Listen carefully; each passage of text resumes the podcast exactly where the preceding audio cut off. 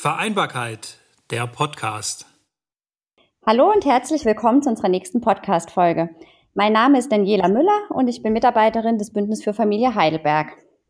Und heute soll es nochmal um das Thema Schulschließungen gehen, die ja jetzt seit Montag ähm, erstmal hinter uns liegen.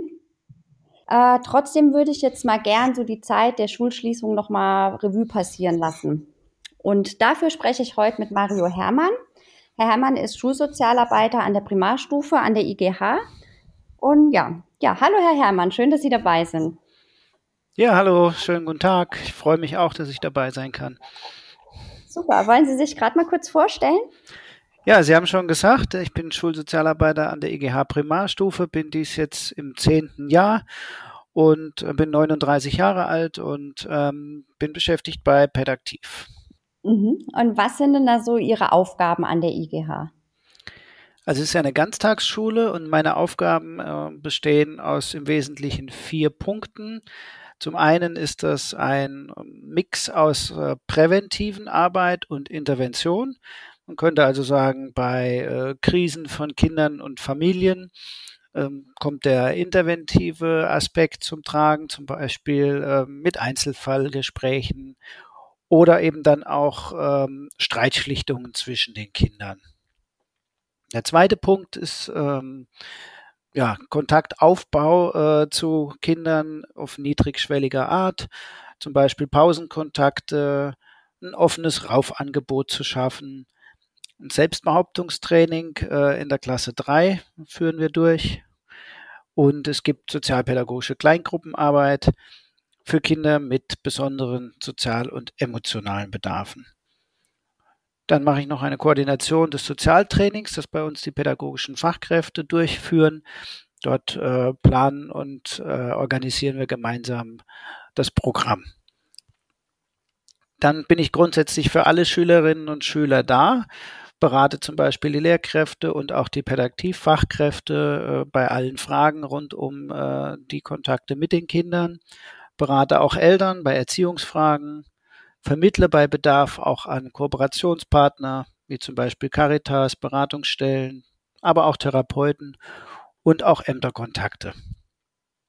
Und das vierte ist eigentlich so das Thema Kooperationen im Schulumfeld, auch hier in das Gemeinwesen. Da gibt es zum Beispiel äh, Projekte zur Kinderpartizipation, soziales Engagement wie Weihnachtswunschbaumaktion oder auch ähm, kürzlich Grüße an das Alten- und Pflegeheim. Gerade in der Corona-Zeit war das für äh, die alten Menschen auch äh, sehr, sehr erfreuend, dass unsere Kinder da kleine Grüße gestaltet haben. Mhm. Jetzt, ähm, also Sie haben ja gerade gesagt, dass Ihre Arbeit auch viel von dem Kontakt einfach zu den Kindern ähm, lebt. Jetzt war das ja in der Zeit der Schulschließungen ähm, teilweise gar nicht möglich, dann teilweise wieder in einem Rahmen ja ähm, mit relativ wenigen Kindern. Wie hat sich denn ähm, das auf Ihre Arbeit ausgewirkt oder auf Ihren Alltag? Also was war während der Schulschließungen anders? Ja, Sie haben recht. Tatsächlich äh, waren viele Kinder oder auch die Familien insgesamt über eine lange Zeit nicht im direkten Kontakt und auch nicht immer so direkt im Blickfeld äh, von mir und gerade die niedrigschwelligen Kontakte wie Pausenhofkontakte, wo man wirklich mal alle Kinder immer wieder mal sehen und treffen konnte, die sind ja fast völlig weggefallen. Und äh, zum Beispiel viele Eltern habe ich seit über einem Jahr gar nicht mehr persönlich gesehen. Die Familien dürfen oder die Eltern dürfen auch nicht ins Schulhaus aufgrund der Corona-Regelungen. Insofern ähm, ist es einfach schwierig gewesen, die Kontakte äh, zu halten oder ähm, ja immer wieder neu aufzunehmen. Man kann sagen, die Angebote mussten sich ständig verändern, man musste sie abwandeln oder teilweise ganz einstellen, wie zum Beispiel diese beliebte Raufinsel bei den Kindern. Wegen den Abstandsregelungen äh, war das jetzt die ganze Zeit leider nicht möglich. Und das Ganze meistens äh, aufgrund der kurzfristigen Änderungen der Regelungen äh, eben dann auch sehr kurzfristig. Genau. Im Gegenzug sind äh, digitale Angebote entstanden. Zum Beispiel so eine Art digitale Pinnwand für äh, Eltern zur Information über all die Dinge, die man sonst so in äh, physischer Natur äh, vorgefunden hat, wie Broschüren und Flyer oder auch zum Beispiel ein Eltern-Newsletter als Informationsquelle. Und auch Mitmachangebote, wie eben schon gesagt, die Beteiligungsprojekte oder diese Grußaktionen, die man ja auch digital vorbereiten konnte oder übers Digitale organisieren konnte. Würden Sie denn jetzt sagen, dass diese digitalen Angebote ähm, ein guter Ersatz für die, ähm, ja, den persönlichen Kontakt waren oder ähm, konnte das das nicht aufwiegen? Wie schätzen Sie das ein? Ich würde sagen, es ist eher ein ergänzendes, aber kein ersetzendes äh, Angebot oder die Möglichkeit, weil natürlich der persönliche Kontakt mit den Kindern über ja, Gestik, Mimik äh, und einfach das Miteinander äh, im Erleben funktioniert und äh, auch mit den Eltern. Es wurde teilweise angenommen, aber insgesamt äh, kann das die niedrigschwelligen Kontakte nicht ersetzen. Ja, das kann ich mir gut vorstellen so. Ähm, Sie haben die Kinder jetzt heute den vierten Tag quasi wieder gesehen, seit eben die Pfingstferien vorüber sind. Ähm, wie sehen Sie denn die Kinder jetzt? Also haben Sie oder konnten Sie überhaupt in der kurzen Zeit jetzt irgendwelche Veränderungen feststellen bei den Kindern, die eben durch die Schulschließungen Ihrer Meinung nach hervorgerufen wurden? Also gibt es plötzlich Dinge, die jetzt zum Thema werden, die vorher keins waren oder auch umgekehrt? Also sind Dinge plötzlich kein Thema mehr, die vorher ganz wichtig waren? Genau, also wie, wie sehen Sie das denn? Also allgemein haben ja Studien festgestellt, dass so circa 30 bis 40 Prozent der Familien äh, teilweise unter hohen oder sehr hohen Belastungen gelitten haben während der ganzen Zeit. Unterschiedliche Ängste, Sorgen, auch um die schulische Entwicklung der Kinder, äh, Überforderungen und so weiter. Das kann man bis jetzt hier konkret noch gar nicht so stark absehen. Das wird wahrscheinlich auch noch seine Zeit brauchen, bis man letztendlich die Auswirkungen wirklich feststellen kann. Das, was ich bis jetzt sehen konnte, so in den Pausenhofkontakten, die jetzt wieder da waren, viele Kinder haben es äh, erstaunlich gut überstanden. Also ähm, man sieht bis jetzt keine sehr großen Veränderungen im Vergleich zu vorher. Was auffällt, ist tatsächlich, dass viele Kinder sehr wenig Bewegung hatten in der Zeit. Also man merkt tatsächlich, äh, dass sie körperlich zugelegt haben. Das sagen sie teilweise auch selber. Und da äh, ist sicherlich auch eine Herausforderung des Ganzen, dass jetzt wieder über Sport und Bewegung die Kinder einfach auch wieder mehr äh, zur körperlichen Fitness auch kommen. Was sich feststellen lässt, ist tatsächlich, dass viele Kinder größere Lernrückstände entwickelt haben über die Zeit. Das deckt sich eigentlich mit den äh, Erkenntnissen, die auch die Wissenschaft bis jetzt hat. Jetzt wird man schauen müssen in der nächsten Zeit, äh, wie genau diese Lernrückstände aussehen und wie man die verkleinern kann. Aber das ist äh, tatsächlich eher die Aufgabe der Schule als meine. Ja, aber ich kann mir vorstellen, dass das doch ein riesengroßes Problem ist und dass es einige Zeit dauern wird, bis die auch wieder auf einem Niveau dann sind. Wahrscheinlich wird es so sein, ja. Ähm, können Sie denn der ganzen Zeit der Schulschließung auch irgendwas Positives abgewinnen? Also Sie haben gesagt, es haben sich zum Beispiel so ein paar digitale Angebote etabliert, die man vielleicht auch als Ergänzung, wie Sie schon sagten, auch in Zukunft nutzen könnte. Ähm, genau, also gibt es irgendwas, was vielleicht auch ganz gut war jetzt an, den, an der Zeit der Schulschließung?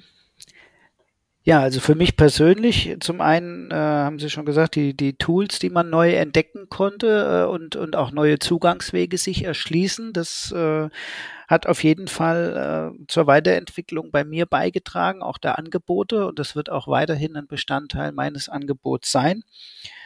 Bis auf relativ wenige Ausnahmen sind wir alle gesund geblieben, was Corona angeht. Das ist natürlich die wichtigste Nachricht.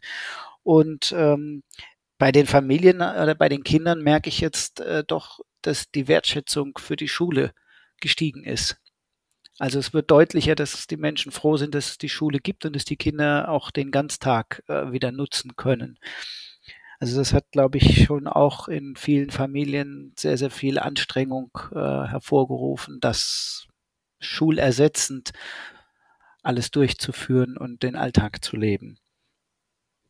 Und ich glaube, dass tatsächlich bei einem geringeren Teil der Familien auch äh, die stärkeren Freiheiten, also die weniger stark äh, strukturierten Abläufe des Tages durchaus genossen wurden, dass also einfach mehr Familienzeit da war, die man dann gestalten konnte, was vorher so durch den Ablauf mit Berufstätigkeit und äh, Ganztagsschule bei den Kindern eher schwieriger war. Ja, aber das, also mit dem Homeschooling, das kann ich auch bestätigen. Also ich habe selber zwei schulpflichtige Kinder. Ich fand es auch sehr, sehr schwer, ehrlich gesagt, in die Rolle der Lehrerin zu wenn man eigentlich die, die Mutterrolle ja einnimmt. Also es ist auch für die Kinder schwierig gewesen. Und meine ähm, sind ganz happy, dass sie wieder in die Schule dürfen. Jetzt sehen ja im Moment die Prognosen ähm, ja hinsichtlich Corona ganz gut aus. Also in Heidelberg stand gestern waren wir bei einer Inzidenz von 11,1. Wir waren ja auch schon unter 10 sogar. Also es ist ja wirklich super, wie es sich im Moment entwickelt.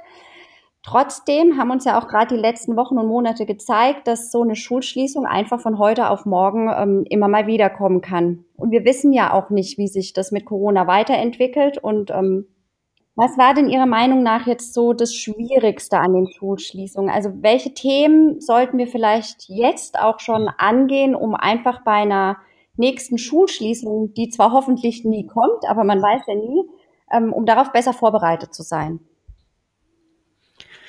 Das ist tatsächlich natürlich eine schwierige Frage. Also was mir aufgefallen ist in meinem Umfeld, ist einfach, dass eine große Kommunikations- und Informationsflut über die ganze Zeit sich aufgebaut hat, die teilweise per Mail, teilweise per Post dann an die Familien rausgegangen ist.